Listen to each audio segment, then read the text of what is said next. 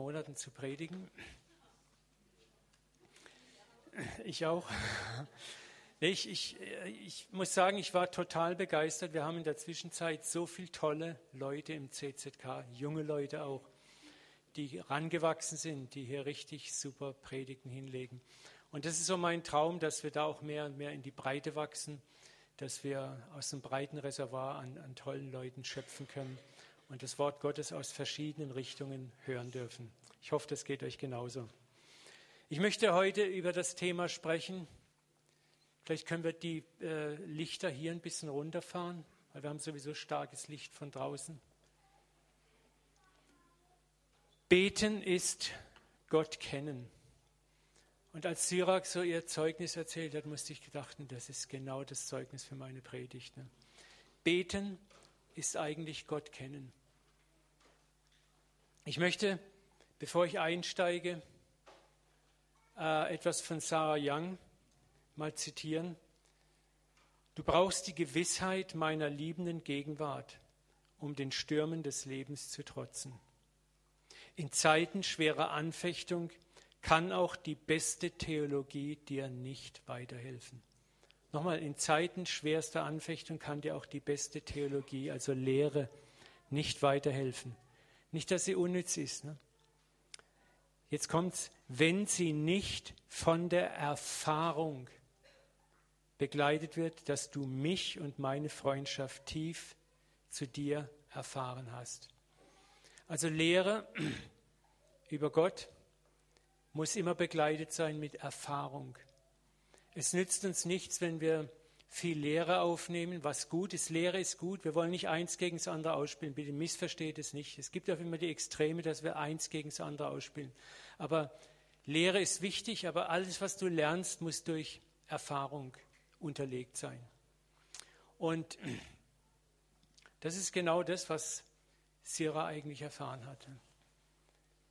Und das ist auch oft, wenn es ums Beten geht. Wir beten, beten, beten, aber Gott sagt, hey, da ist eine andere Dimension im Gebet. Eine ganz, ganz andere Dimension, wo du mir nicht sagen musst, was ich schon längst weiß oder tun sollte.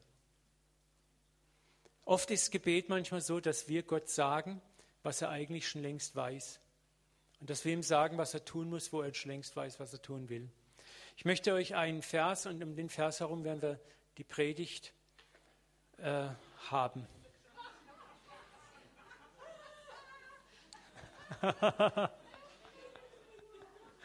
Ich habe gedacht, das passt so hammergut zu dem Vers. Beim Beten sollt ihr nicht plappern wie die Menschen, die Gott nicht kennen. Sie denken, dass sie erhört werden, wenn sie viele Worte machen. Macht es nicht wie sie, denn euer Vater weiß, was ihr braucht, noch bevor ihr ihn bittet. Lass diesen Vers mal auf dich wirken. Wir lassen es so schnell an uns vorbeirauschen. Beim Beten sollte nicht plappern wie Menschen, die Gott nicht kennen. Mit plappern ist eigentlich viel reden, viel sprechen gemeint. Wie Menschen, und das Entscheidende in diesem Satz ist nicht das viele Reden. Ich kann sehr viel reden mit Gott, aber die Frage ist, Menschen, die ihn nicht kennen. Die erste Frage, die uns dieser Vers stellt, ist, kennst du Gott? Und hier sind wir genau bei diesem ersten Absatz, den ich kurz zitiert habe von Sarah Young, kennst du Gott? Das heißt nicht, dass du ihn kennst vom Kopf her. Wir alle haben Lehre über Gott empfangen. Aber die Frage ist, hast du ihn erfahren? Du müsst eigentlich fragen, hast du Gott erfahren? Ist dein Glaubensleben darauf ausgebaut, ihn möglichst zu erfahren? Ich habe es gestern im Männer, äh, in unserem Männerkreis, wir haben einen tollen Männerkreis gehabt gestern, äh, gehabt. Der Protestantismus hat uns toll, tolle Dienste geleistet, dass er die Erlösung aus Glauben in den Mittelpunkt gebracht hat, die Bibel neu in den Mittelpunkt gebracht hat, aber hat auch eine fatale Fehlentwicklung losgetreten, nämlich das Kopfdenken, dass der Glaube sich überwiegend im Bereich von Lehre, Lehre, Kopf, Kopf, Kopf abgespielt hat. Die Lehre war manchmal wichtiger dann noch als die Erfahrung. Es gibt bis heute viele Gruppen, die sagen, es ist nicht wichtig, was du erfährst, es ist wichtig, was du im Glauben, äh, äh, also im Glauben hast. Das ist schon bis zum gewissen Grad wichtig, aber Gott ist, und wer das heute beweisen ist, möchte sich erfahrbar machen. Ein Glaube, den du nicht erfährst, wird dir nicht weiterhelfen. Glaube und Erfahrung müssen Hand in Hand gehen. So, und das ist das, was Jesus sagt, beim Beten sollte nicht plappern wie Menschen, die Gott nicht kennen, nicht erfahren haben. Sie denken, dass sie erhört werden, wenn sie viele Worte machen. Macht es nicht wie sie, denn euer Papa weiß, was ihr braucht, bevor ihr ihn bittet. Und das ist eigentlich das, was Sira erfahren hat, ne? wo Gott sagt, komm mal runter mit deinen vielen Worten. Lass dich fallen, lass los. Ich werde auf der Maintain Your Face über das Thema sprechen, sei stille und erkenne, dass ich Gott bin. Das ist eine Lektion, die ich zurzeit seit einem vielleicht Jahr hammerhart, muss ich sagen, ich hammerhart am Lernen bin. Ich bin noch nicht durch. Sei still. Und das heißt eigentlich im, im Hebräischen ist das auch, lass los, hör auf und erkenne, dass ich Gott bin. Und das ist gerade, wenn wir aktive Menschen sind, wenn wir proaktiv sind, ja, jetzt fällt uns das so schwer. Und man hat uns ja immer beigebracht, so hilf dir selbst, dann hilft dir Gott. Ne? Das ist so tief drin. Okay, wie gesagt, viele geistige Wahrheiten, so ist auch diese über das Gebet, können wir nicht allein über den Kopf erfassen, sondern wir müssen sie in einem längeren Prozess erfahren. Und ich möchte über das Thema Beten ist, Gott kennen ist Beten. Ihn kennenlernen ist eigentlich Beten. Wenn du ihn kennst, betest du schon. Beten ist nicht primär das Reden, sondern ihn kennen. Und aus dem Kennen definiert sich, was du betest. Das kann dann viel sein, das kann wenig sein. Wie gesagt, bevor wir hier einsteigen, möchte ich noch kurz, um Missverständnisse vorzubeugen, zwei Dinge klären. Wir neigen oft schnell dazu, dass wir so eins gegen das andere ausspielen in unserer westlichen Denkkultur. So tun wir zum Beispiel auch oft, also ich habe es früher selber gemacht, ich habe gesagt, ja, als ich noch früher junger Christ war, da habe ich ja so einen Blödsinn gemacht, ich war so dumm in dem und dem und dem. Ich habe mich mittlerweile korrigieren müssen. Ich möchte dir auch Mut machen. Alles, was du in deinem geistlichen Leben erlebt hast in den vergangenen Jahren, war wichtig und war gut. Verachte kein Jahr, das du erlebt hast. Verachte keinen Weg, den du gegangen bist. Verachte kein Gebet, das du in völliger Unreife gesprochen hast. Verachte bitte auch dein Plappern nicht. Was du. Ich weiß noch, als ich als junger Christ angefangen habe zu beten, muss man hier hinten ein bisschen weg, da war, hatte ich meterlange Gebetslisten. Hunderte von Namen und Ereignissen, Sachen, die ich dann treu runtergebetet habe. Und ich dachte, jetzt habe ich super was geleistet. Ne? Und das war okay in der Zeit. Ich habe gedacht, beten ist Gott sagen, was in der Welt los ist und was mit mir los ist. Er hat ja so viel am Hut und da muss ich ihn erinnern. Ne? Und das war in der Zeit völlig okay. Da möchte ich euch auch Mut machen, wenn ihr mit jungen Christen zu tun habt und du bist ein reifer Christ und du siehst, dass der eigentlich Dinge noch nicht ganz so clever hinkriegt. Versuche nicht, ihm deine reife Zipfelmütze überzustülpen. Ich hoffe, du verstehst, was ich meine. Gott begegnet uns auch in unserer Unreife. Und manchmal braucht es Zeit, um zu lernen. Und es ist manchmal gefährlich, einem jungen Christen zu viel zuzumuten, auch an, an Reife, an, an geistlicher Reife. Wir hätten gern alles in einer Woche gelernt und das funktioniert nicht. Hab Geduld, hab Nachsicht, hab Erbarmen, sei gnädig. Und so gibt es auch im Gebet wichtige Wachstumsstufen, die wir zu durchlaufen haben. Wenn ich da, wie gesagt, an meine eigenen Wege denke, was habe ich nicht alles fabriziert und gemacht? Und deswegen lasst uns aufhören, einander auch zu beurteilen. Lasst uns auch nicht beurteilen, der eine betet so, der andere betet so. Die einen singen beim Beten, die anderen sprechen beim Beten, die anderen schweigen beim Beten. Paulus sagt, ein jeder sei seiner Meinung gewiss. Worum es Gott primär geht, ist zunächst mal das Herz und die Beziehung. Weil Gott guckt nicht, was du machst, sondern er guckt, aus was für einer Motivation machst du denn, was du machst. Ja? Es kann auch sein, dass einer viel redet, aber wenn seine Motivation richtig ist, David hat zum Beispiel im Psalm gesagt, ich schütte mein Herz vor dir aus. Also Herz ausschütten hat schon viel mit Konversation zu tun. Ne? Und dann sagt derselbe David auch, sei stille und erkenne, dass ich Gott bin. Beides hat seinen Platz. Und David spricht auch davon, Gott in Liedern zu preisen, zu loben, anzubeten und da viel zu bewegen. Auch das hat seinen Platz. Also was mir wichtig ist heute Morgen, was wir zunächst mal lernen, ist, spiele bitte nicht eins gegen das andere aus. Das ist auch nicht meine Absicht. Ja? Und wenn wir diesen Vers plappern im Vordergrund haben, geht es nicht darum, jetzt mit der Stoppuhr zu messen, wie betet jemand viel oder wenig, sondern der Kernsatz, um den es eigentlich geht, ist, wo Jesus eigentlich sagt, ihr sollt nicht plappern wie Menschen, die Gott nicht kennen. Es geht um das Kennen. Amen.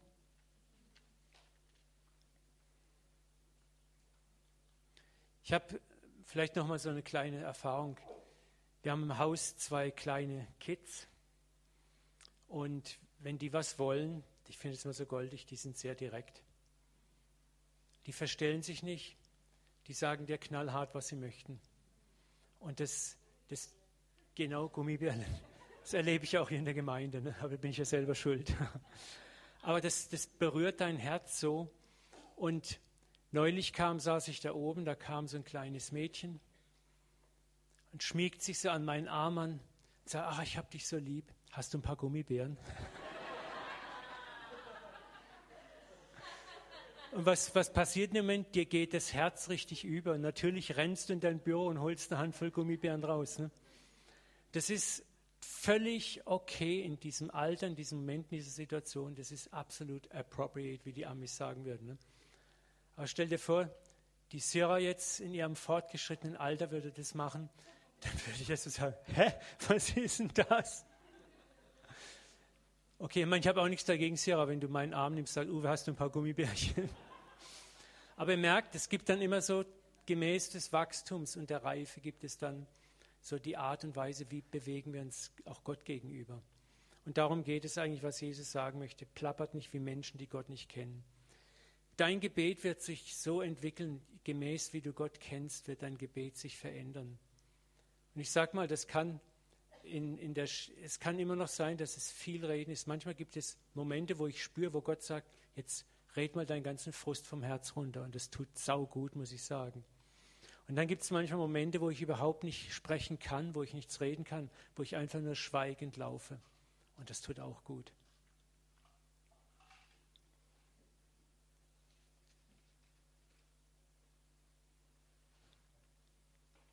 Versteht mich, wie gesagt, richtig.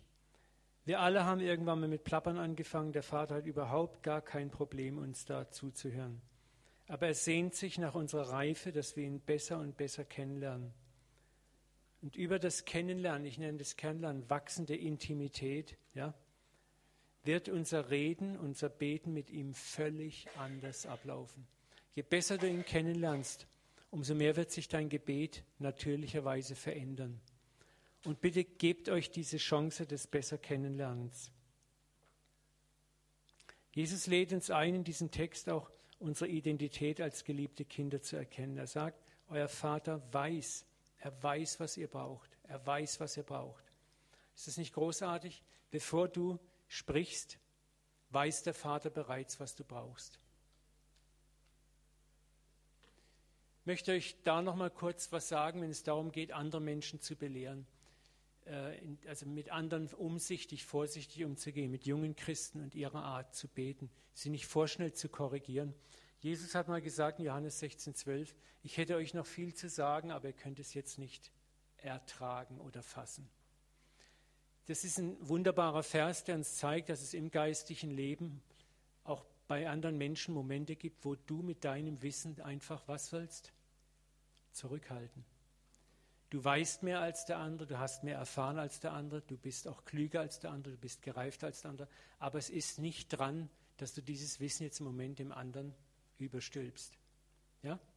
Jesus wusste einiges mehr und er hätte es so gerne den Jüngern gesagt, aber er sagt, ihr könnt es jetzt nicht tragen. Es gibt also auch in unserem geistlichen Wachsen eine Art Reife. Also ich sage mal, dein Container, ja, der kann nur ein gewisses Maß an Wissen an neuem Wissen erfassen. Alles, was zu viel ist, läuft über, geht verloren oder sorgt sogar für Verwirrung. Also ich habe das auch schweren Herzens manchmal lernen müssen. Ich bin auch so ein begeisterter Lehrer und manchmal möchte man Leuten reinstopfen, was nur geht. Ne? Und das ist nicht immer gut. Der zweite Vers, der uns das auch sagt, Römer 15.1, wir die Starken, wir die Starken, also die Gereiften, die weiter fortgeschrittenen, haben die Pflicht, sogar die Pflicht, die Schwächen der Schwachen zu tragen. Also auch das ist etwas, wir haben eine Pflicht, die Schwächen der Schwachen zu tragen. Also manchmal, wenn du etwas siehst, es ist eben nicht dran zu sagen, ja, das machst du falsch und da betest du falsch oder da ist das und das und das falsch. Sondern sehr, sehr sensibel zu hören, Vater, was ist jetzt eigentlich dran? Anstatt selbstgefällig nur an uns zu denken. Sind wir doch mal ehrlich, also ich bin mal ehrlich mit mir selber, ich kann ja nur für mich reden. Es hat mir als oft riesig Spaß gemacht, andere zu belehren. Jetzt komme ich, jetzt sage ich dir mal, wie es richtig geht. Ne? Und hoffentlich erkennst du, wie gesalbt und gesegnet ich in meiner Salbung bin. Und wenn wir ehrlich sind, manchmal geht es uns doch auch so, da sehen wir jemand macht das falsch oder ist, dann wollen wir jetzt auch ein bisschen schon glänzen dabei. Ne?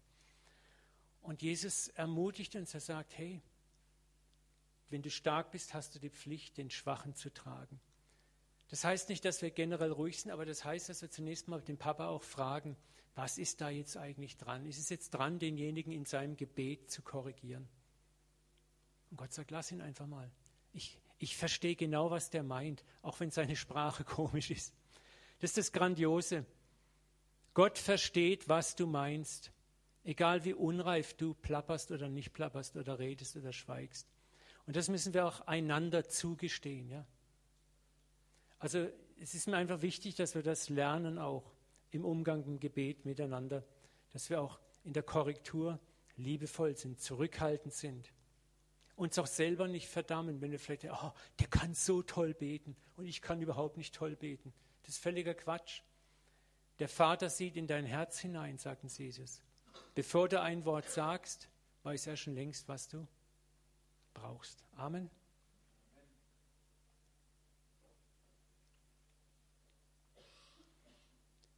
Jesus geht es, wie gesagt, um, um, nicht mal um Atheisten, sondern es geht darum, kennst du sein Wesen? Kennst du sein Wesen? Die Gott nicht kennen. Das ist die Frage, die du dir stellen musst. Kennst du Gott? Kennst du sein Wesen? Darum sind auch manchmal Bücher über Gebet, wenn sie zur falschen Zeit in die falschen Hände geraten. Wenn wir das Wesen Gottes nicht kennen, können Bücher über das Gebet zur falschen Zeit in der falschen Hand eine Katastrophe auslösen. Also ich sage mal jetzt nicht so schlimm, aber ich denke an bestimmte Bücher, wo man, wo man bestimmte Techniken erlernen kann. Wenn du so und so betest. Ich habe neulich mal einem, von einem sehr bekannten Prediger, der hat in seiner Predigt gesagt, wenn du nur den richtigen Code weißt, den richtigen Code bei Gott eingibst, dann ist der Himmel offen für dich. So, ich weiß, kann mir vorstellen, was er gemeint hat, aber jetzt in der unreifen Art vielleicht würde jetzt mir denken, okay, ich muss nur die richtige Methode finden, den richtigen PIN-Code finden, dann klappt das alles. Aber damit machen wir was? Wir lösen Gebet, Gebetstechnik von der Beziehung zu Gott. Die Beziehung ist uns gar nicht wichtig, sondern ich muss die richtigen Knöpfe drücken. Und das ist auch gefährlich. Ja? Das ist das auch, wo wir Gott nicht kennen, wo wir theoretisch plappern können wie die Heiden. Ich bin nicht gegen das Proklamieren, ich bin nicht gegen Proklamationen vorlesen oder sich morgens Proklamationen runterlesen. Aber wenn, wenn das geschieht ohne Beziehung zum Vater, ich hoffe, ihr versteht, was ich meine, dann ist es dieses Plappern.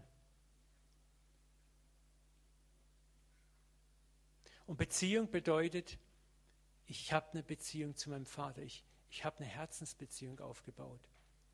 Und dann ist es was ganz anderes. Dann kann es trotzdem sein, dass ich proklamiere, meine Proklamation unterlese, aber da ist eine Linie drin, innen drin. Oder es kann sein, dass ich gar nicht mehr proklamieren muss, weil mein Glaube vielleicht so stark ist, dass ich einfach nur den Heiligen Geist beten lasse, der Geist, der uns mit unaussprechlichem Seufzen vor dem Thron Gottes vertritt, wie es ihm gefällt. Beides ist möglich.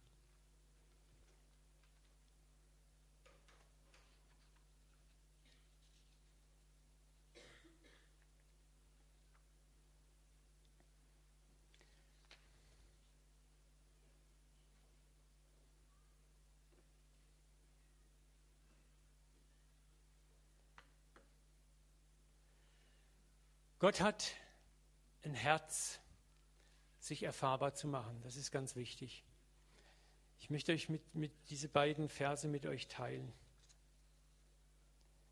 Schmecket und seht, wie freundlich der Herr ist, wohl dem, der auf ihn traut. Wie kommt Glauben und Vertrauen ins Herz zu uns?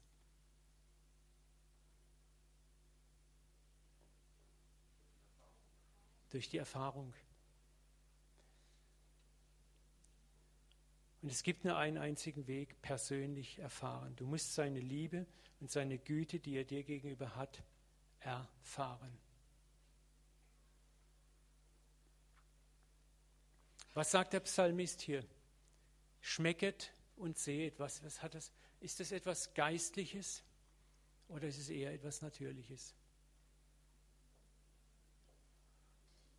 Das ist natürlich. Schmecken hat etwas mit den Sinnen zu tun und Sehen auch. Mir ist früher oft beigebracht worden, du musst gar nichts sehen, du musst nur glauben. Das ist in einem gewissen Sinne richtig. Aber das ist auch wieder dieses, wo wir manchmal Wahrheiten gegenseitig ausspielen, die eigentlich parallel nebeneinander herlaufen. Es gibt eine Zeit, wo wir glauben, wo Jesus sagt, selig sind die nicht sehen und doch glauben. Und es gibt eine Zeit, wo er sagt, schmeck und seh, wie freundlich ich bin. Gott weiß ganz genau, dass unser Glaube sich nicht aufbauen kann, wenn wir keine Erfahrungen mit ihm machen. Und er möchte, dass du Erfahrungen sammelst. Er möchte, dass du ihn schmeckst, dass du siehst, schmeckst, siehst, schmeckst, siehst. Malachi 3,10, da geht es um den Zehnten, aber das Prinzip ist viel wichtiger. Bringt mir die Zehnten ganz in mein Kornhaus, auf das in meinem Hause Speise sein. Dann sagt Gott, prüft mich hierin. Gott sagt buchstäblich, prüfe mich. Hat man mir früher auch gesagt, Gott darfst du ja nicht versuchen, prüfen. Das ist völliger Quatsch. Gott sagt, prüfe mich doch mal. Probiere es aus, sagt Gott. Und ich möchte dir heute Morgen Mut machen, auch da, wo du im, im Gebet bist, im Gebet wachsen möchtest. Probiere es aus. Auch der ganz, was Silvia heute Morgen gesagt hat, war so wichtig mit dem Kreislauf des Sehens. Es ist eines der schönsten Dinge, ist dieser Kreislauf des Sehens. Mit dem Maß, mit dem ihr messt, wird euch wieder gemessen werden, sagt Jesus. Ein gerütteltes, gedrücktes, geschütteltes Maß wird in euren Schoß geben. Und es hat hier nichts nur mit Geld geben zu tun, sondern mit Zeit geben, was Ilka gemacht hat und Bernhard. Eine Menge Zeit, auch Gefühl geopfert, ne? was andere von euch machen. Nichts wird vergeblich sein. Der Papa hat mir mal gezeigt, es ist wie ein Kreislauf, wie ein Fluss, der im Kreis fließt. Du wirfst etwas rein und es kommt zu dir zurück. Es gibt in den Sprüchen diesen Spruch, der heißt, wirf dein Brot aufs Wasser und nach langer Zeit kommt es zu dir zurück. Also Silvia und ich, sind jetzt 34 Jahre Christ und auch gerade das Thema mit dem Zehnten haben wir seit 34 Jahren, leben wir da drin. wir können einfach sagen, das ist eine absolute Wahrheit. Und 34 Jahre ist schon ein Wort. Es ist eine Wahrheit. Wir haben ihn treu erfunden darin. Und es ist, wie Silvia gesagt hat, es ist nicht, du wirfst oben was rein und ziehst es unten gleich raus. Aber wenn du es über einen Zeitraum beobachtest, merkst du, wow, wenn Gott mich heute fragen würde, so wie Jesus die Jünger gefragt hat, als ich euch aussandte ohne Beutel, ohne Schuhe, ohne Tasche, ohne Stab, habt ihr da je Mangel gehabt? Was haben die Jünger gesagt? Nein, niemals. Und es ist interessant, mal von Zeit zu Zeit das eigene Leben mal zu betrachten, wo man sagen muss, im Grunde genommen, es gab zwar immer mal spannende Zeiten, aber ich habe nie Mangel gehabt. So, das ist ganz wichtig, wenn du also Gott kennen möchtest, beten, betend kennen möchtest, dann hab Mut und versuche ihn. Sag, ich möchte dich erfahren, ich möchte dich erleben. Gott ermutigt uns in beiden Versen, nicht irgendwie so vage etwas zu vertrauen, sondern ganz konkret zu sagen, Papa, ich möchte dich hier ganz konkret erleben. Guck mal, stell dir mal vor, du würdest ein Kind auffordern, das oben auf der Mauer steht und sagst, spring in meine Arme. Und dann überlegt das Kind und wenn es springt, in dem Moment trittst du auf die Seite, bam, und lässt es in den Matsch fallen und lachst. Was passiert mit dem Kind? Wächst da Vertrauen? Da wächst null Vertrauen. Und das haben wir oft auch erlebt. Viele haben in ihrem Leben auch, auch als Kinder nicht Vertrauen gelernt. Auf verschiedenen Ebenen. Und jetzt kommt Gott und sagt, vertrau mir. Und das geht nicht so einfach. Und das weiß Gott. Das ist ganz wichtig, dass du weißt, Gott weiß auch um deine Vertrauenswunden. Und darum ist es so wichtig, dass er sagt, ich möchte dein Vertrauen, das zerbrochen ist, das kaputt ist, in einem Prozess wiederherstellen, aufbauen. Und dieser Prozess ist der, dass er dann wieder sagt, spring, spring, spring, spring. Ich kann nur ein Geheimnis verraten aus eigener Erfahrung. Einmal von der Mauer springen und einmal gefangen zu werden, reicht nicht. Nochmal, einmal von der Mauer springen, einmal gefangen zu werden, reicht nicht. Gott weiß, dass du viele Male brauchst, springen in seine Arme landen. Und das ist bei jedem von euch unterschiedlich. Aber ich möchte euch heute Morgen Mut machen. Habt diesen Mut, den Vater immer wieder zu bitten, ich möchte springen, fang mich auf, ich möchte springen, fang mich auf. Ich muss dich erleben, ich muss dich erfahren. Es ist bei jedem von euch anders, aber irgendwann kommt der Moment, wo dieses Vertrauen gesättigt ist, wo der Tank voll ist. Wo du springst, ohne zu sehen, wo du glaubst, ohne zu fühlen, ohne zu spüren. Und dann ist der Vertrauenstank gefüllt. Und das ist so wichtig.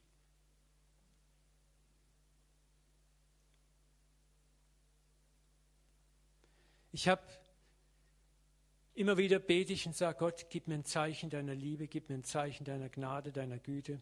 Und da gibt es, gibt es Zeiten, wo du wartest. Das ist nicht immer, dass sofort Peng, Peng, Peng passiert. Es gibt auch diese Wüstenzeiten, das Ausharren. Es ist eine Dimension, wo der Segen, den Gott geben möchte, auch umkämpft ist. Ich habe darüber schon mal gepredigt. Und unser Ausharren trainiert wird wo es wichtig ist, einfach dran zu bleiben, weiter zu beten. Egal wie stark du bist im Dranbleiben. Schau mal, David hat auch viele Klagepsalmen geschrieben, wo er heult und klagt und jammert und dann nach, im Nachsatz in den Psalmen kommt aber immer wieder die Doxologie des Gotteslob, wo er sagt, aber du wirst mir helfen, aber du wirst kommen. Das Ausharren ist nicht immer so, dass wir heroisch dastehen. Ja, Herr, ich habe Glauben und du wirst kommen, du wirst nicht zu spät kommen. Das ist manchmal schon, dass wir zittern und zagen und zweifeln, dass wir auch klagen. Wo bleibst du? Wo steckst du? Und wenn du die Psalmen liest, dann siehst du, dass in 80 Prozent der Psalmen geht es genau darum. Aber Gott hat da kein Problem mit. Aber dieses Ausharren stärkt uns auch. Es ist dieses Wort, was Paulus sagt, kämpfe den guten Kampf des Glaubens. Es ist manchmal Kampf, aber ich möchte dir Mut machen, bleib dran. Beten ist Gott kennen. Bleib dran. Die zweite Dimension ist, dass Gott manchmal auch möchte, dass wir geistige Fehlhaltungen in unserem Leben erkennen. Dass Segen blockiert ist, weil geistige Fehlhaltungen in unserem Leben sind. Und ich sage ganz, ganz bewusst, es geht nicht darum, dass Gott bestrafen möchte, sondern es geht darum, wo Gott einfach möchte, dass du in deinem Leben auch weiterkommst, dich weiterentwickelst. Lesen wir mal zwei Verse dazu. 1. Johannes 1,9. Wenn wir aber unsere Verfehlungen bekennen, so ist er treu und gerecht, dass er uns die Sünden vergibt und reinigt uns von aller Ungerechtigkeit. Der Papa möchte uns manchmal dahin bringen, dass wenn in unserem Leben Dinge nicht okay sind, dass wir dahin kommen, dass wir sie bekennen. Und wenn wir sie bekennen, das ist interessant, bekennen reicht schon. Zu sagen, hey Papa, ich habe es jetzt eingesehen, jetzt habe ich es kapiert, das ist nicht okay. Hilf mir. Ist der Weg frei für den Segen. Das habe ich wieder und wieder erlebt. Psalm 32, 4 bis 5. Du hattest deine Hand schwer auf mich gelegt, bei Tag und bei Nacht. Es hörte nie auf. Mein Lebenssaft verdorrte in der Sommerglut. Da endlich bekannte ich dir meine Schuld, meine Verfehlung und verschwieg mein Unrecht nicht länger vor dir. Da sprach ich es aus, ja, ich gebe es zu, ich bekenne mein Vergehen, Jahwe, und du hast mich befreit von der Schuld, hast die Verfehlung vergeben, das Böse bedeckt. Das ist manchmal auch, wenn, wenn wir im Gebet nicht durchbrechen, ist es manchmal hilfreich, möchte ich dir Mut machen, zu fragen, Papa, gibt es in meinem Leben Dinge, die du gerne ändern möchtest? Und es geht nicht, ich, ist mir ganz wichtig, es geht nicht darum, dass du sündlos werden sollst, dass du überwinden musst und dass du das sofort weg hast. Es geht darum, Gott möchte zunächst mal eins erreichen, er möchte, dass du einsichtig wirst über ein gewisses Fehlverhalten dass du etwas als Fehlverhalten erkennst und sagst, jawohl, ich sehe es ein, das ist nicht richtig. Und dann sagt der Vater, und jetzt arbeiten wir zusammen dran. Aber weißt du, Kind, der Weg ist jetzt frei, dass ich dich segnen kann. Ich habe es so oft erlebt, wo Gott mir Dinge gezeigt hat in meinem Leben, die nicht okay waren. Und dem Moment, wo ich sie erkannt habe und bekannt habe, ist der Segen geflossen. Ich war noch nicht durch mit der Charakterschwäche, das was war noch am Arbeiten. Aber Gott sei, weißt du, das Arbeiten ist eine Sache das Bekennen ist das Erste, was wichtig ist. Und das können manchmal Blockaden sein, die auch Gebete aufhalten. Und da möchte ich dir Mut machen. Es geht um das Einsichtigwerden, die Bereitschaft, Schuld Schuld zu nennen und dann einen Prozess von siebenmal, siebzig Mal frei zu werden. Aber in diesem Bekennen, da fließt dann schon wieder die Gnade des Vaters, wo dich segnet,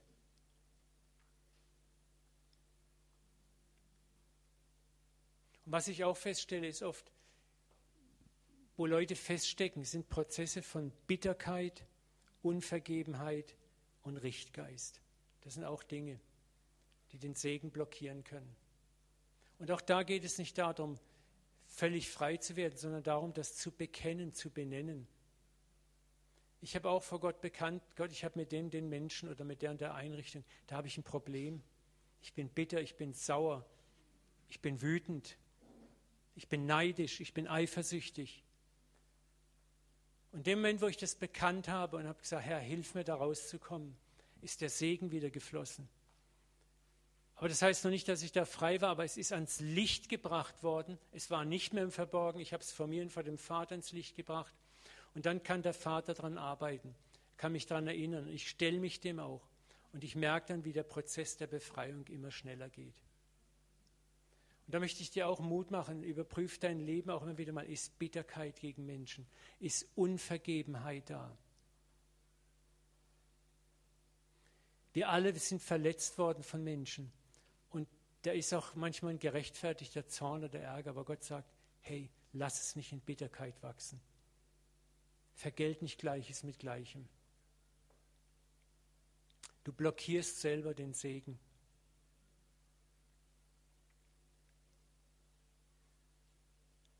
Aber wo wir das lernen, kommen wir aus Lebenswüsten gestärkt hervor.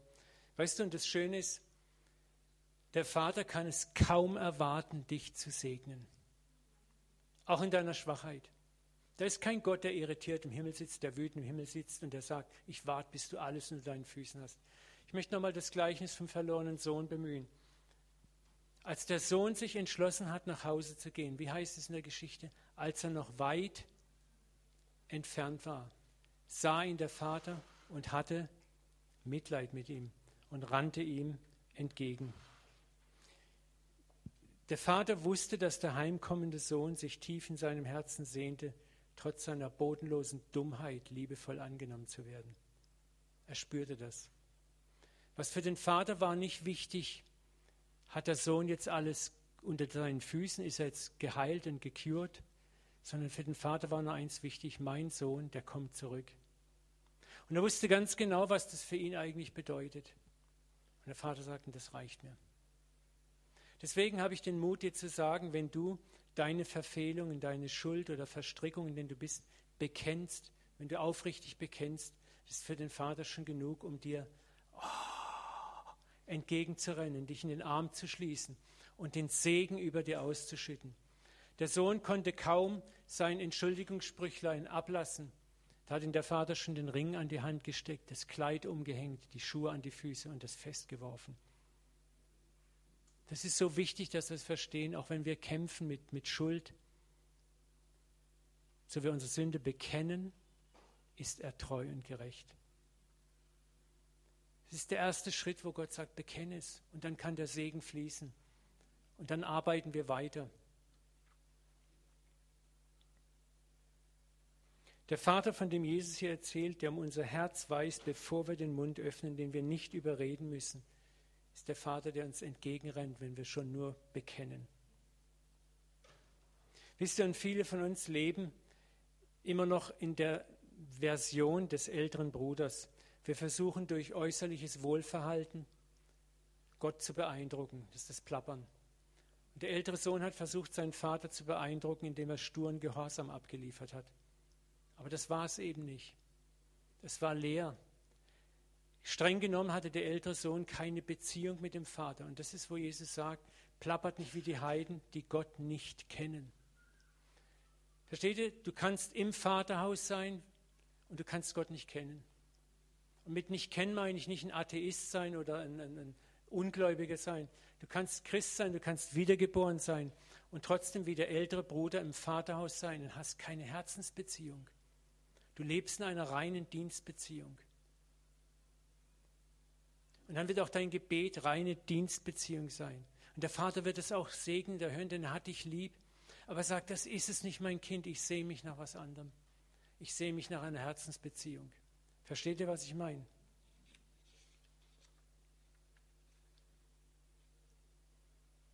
Ich möchte zu Ende kommen. Ich möchte euch ermutigen, seid kühn. Erwartet, dass Gott euch segnet. Ich habe die Woche jeden Tag einen Kuss und eine Umarmung und einen Drücker vom Papa bekommen. Das war so krass. Nach ein paar Wochen Wüste. Und das war, das, das tut so gut, das zu erleben. Da war am Montag, fing es an, plötzlich kommt nachmittags Besuch von lieben Freunden, die ich schon Jahre nicht mehr gesehen habe, aus dem Ausland Freunde. Die waren auf der Durchreise. Dann habe ich gesagt, wir hatten so den Eindruck, dich zu besuchen.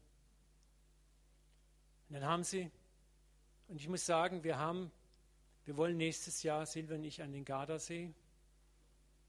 Und wir möchten dort auch gern mal eine Spionagereise machen, mal schauen, ob wir nicht ein tolles Hotel am See direkt finden, wo wir wieder Gemeindefreizeit machen können.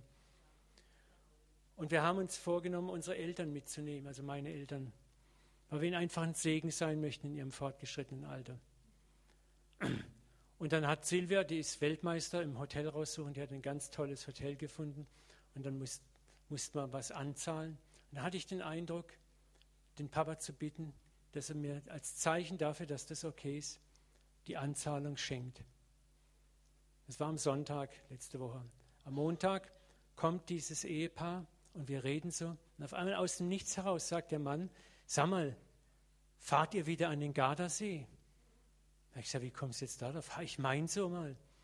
Er, ich habe nämlich einen Eindruck, wenn ihr an den Gardasee fahrt, fahrt ihr sicher durch die Schweiz, langt in die Hosentasche, zieht 200 Franken raus sagt, das möchte ich dir geben. Das sind 150 Euro knapp, glaube ich. Das war exakt die Anzahlung. Das ist, und ich, er wusste nicht, er wusste nichts von, von der ganzen Sache. Ne? Und ich habe die Woche noch so ein paar solche Knaller erlebt, wo du, wo du einfach staunst, der, der Kiefer rennt dir runter. Ne? Und du merkst, wie Gott sich erfahrbar macht. Leute, ich sage euch, das ist so wichtig, dass wir ihn erfahren. Es ist so wichtig, dass wir ihn erfahren. Bitte ihn jeden Tag darum, dass er sich dir erfahrbar macht. Und wenn Blockaden da sind, hey, dann frag einfach, ist irgendwas, Papa? Wenn du es erkennst, bekenne es und du wirst sehen, der Segen fließt weiter. Das Ziel ist, dass der Vater möchte, dass du erkennst, du bist das geliebte, über alles geliebte Kind. Ich muss ein bisschen abkürzen, wir waren heute ein bisschen länger mit dem Worship dran, aber das war so wichtig. Ich fand so toll unsere Worship-Zeit. Lass uns mal beten. Ruth, kommst du mal nach vorne und gibst uns ein bisschen Salbung am Keyboard. Ich möchte einfach mal, dass ihr euch noch eine Minute entspannt und ich möchte mit uns beten. könnt die Augen schließen, wenn ihr wollt, euch in den Sitz lümmeln. Ihr könnt aber auch rumgucken, wenn ihr möchtet. Es gibt keine Gesetze.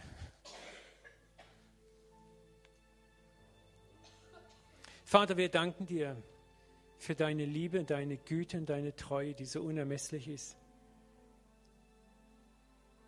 Danke, dass beten heißt, dich zu kennen.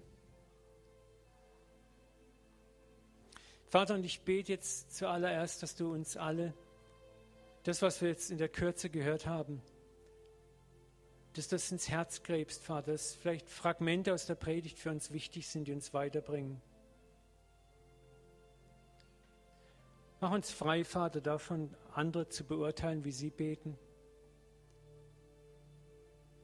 Aber lass uns erkennen, es geht dir darum, Vater, dass wir aus einer Beziehung zu dir beten. Egal wie reif oder unreif diese Beziehung ist. Danke, dass wir als kleine Kinder willkommen sind bei dir, die sich an deinen Arm klammern und sagen, gib mir mal Gummibärchen. Oder als reife Erwachsene, die vielleicht einfach schweigen und ihr Herz in der Stille ausschütten vor dir. Danke, dass wir in jeder Phase unseres Lebens willkommen sind bei dir. Vater, und ich bete, dass du uns immer mehr hilfst, dich besser kennenzulernen. Und so möchte ich, habe ich ganz starken Eindruck schon heute Morgen gehabt. Nimm mal den Herzenswunsch, den du im Moment hast. So, was ist dein, jeder hat auch einen Herzenswunsch. Was ist dein Herzenswunsch im Moment? Nimm den mal so wie in deine Hand, halt ihn vor dich hin, mit beiden Handflächen offen nach oben zum Papa hin. Vater, und wir halten dir jetzt unseren Herzenswunsch hin und wir möchten dich einfach bitten, erfülle uns. Lass uns in deinen Arm springen und erleben, wie du uns auffängst. Wieder und wieder und wieder. Ich setze die Güte und das Erbarmen unseres Vaters frei,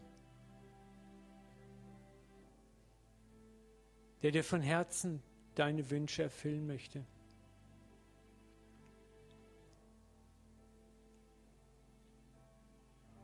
Danke, dass uns dein Wort sogar sagt, dass wir dir vertrauen sollen, dass du uns gibst nach den Wünschen unseres Herzens. Danke, dass unsere Herzen rein sind, Vater, auch wenn sie noch oft unreif sind, aber wir sind deine Kinder geworden durch Jesus Christus. Wir gehören dir. Und danke, dass du kein Problem mit unserer Unreife hast, Vater. Danke, dass du mit jedem von uns geduldig seinen Weg gehst und jeden gerne hörst. Und ich breche jetzt auch jedes Gefühl von Unwürdigkeit über dir, wo du dich noch nicht würdig genug fühlst, wo, wo Schuld vielleicht ist, wo du immer noch mit Sachen dich abplagst, rumackerst und sagst, da habe ich immer noch nicht überwunden. Jesus sagt siebenmal, siebzigmal, es ist ein Prozess, frei zu werden, aber bekenne einfach, was dir Kummer bereitet. Bekenne es von mir, das ist genug. Ich renne dir entgegen. Ich nehme dich in den Arm, ich segne dich. Bevor du deine Acts unter den Füßen hast, habe ich dich erreicht. Steck dir den Ring der Tochterschaft, der Sohnschaft an den Finger. Umkleide dich mit dem Mantel der Gerechtigkeit, der alle Unvollkommenheit zudeckt.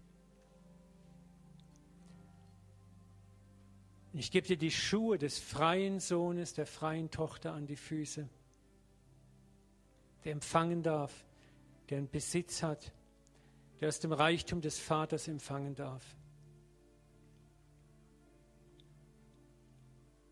Und wo du in der Wüste bist, möchte ich dir zusprechen, was Hosea geschrieben hat. Siehe, ich will sie locken in die Wüste, um dort freundlich mit ihr zu reden. Freundlich mit ihr zu reden. Die Wüste ist nicht der Ort der Strafe. Die Wüste ist der Ort, an dem Gott dich isoliert für eine Zeit, damit du ihn siehst. Und er will dort freundlich mit dir reden. Freundlich. Sein Herz ist immer freundlich zu dir, auch da, wo du in Schwachheit bist. Und es heißt weiter, und von dort her aus der Wüste, vom Tal Achor her will ich dir dein Erbteil geben. Und dieses ganze Kapitel schließt damit ab, dass die Braut gestützt auf den Bräutigam aus der Wüste herauskommt, gestützt auf ihren Bräutigam. Und das ist das, was der Vater dir schenken möchte, dass du gestützt auf ihn aus deinen Lebenswüsten rauskommst. Das ist das Ziel eigentlich. Nicht mehr du, sondern er. Nicht mehr deine Kraft, sondern seine Kraft. Vater, und da beten wir auch, dass da, wo du uns der Stärke beraubst, ich empfinde, dass einige von euch auch in so Prozessen sind, wo, wo deine altbekannte Stärke, die funktioniert nicht mehr, das passt irgendwie nicht mehr, es ist nicht mehr abrufbar.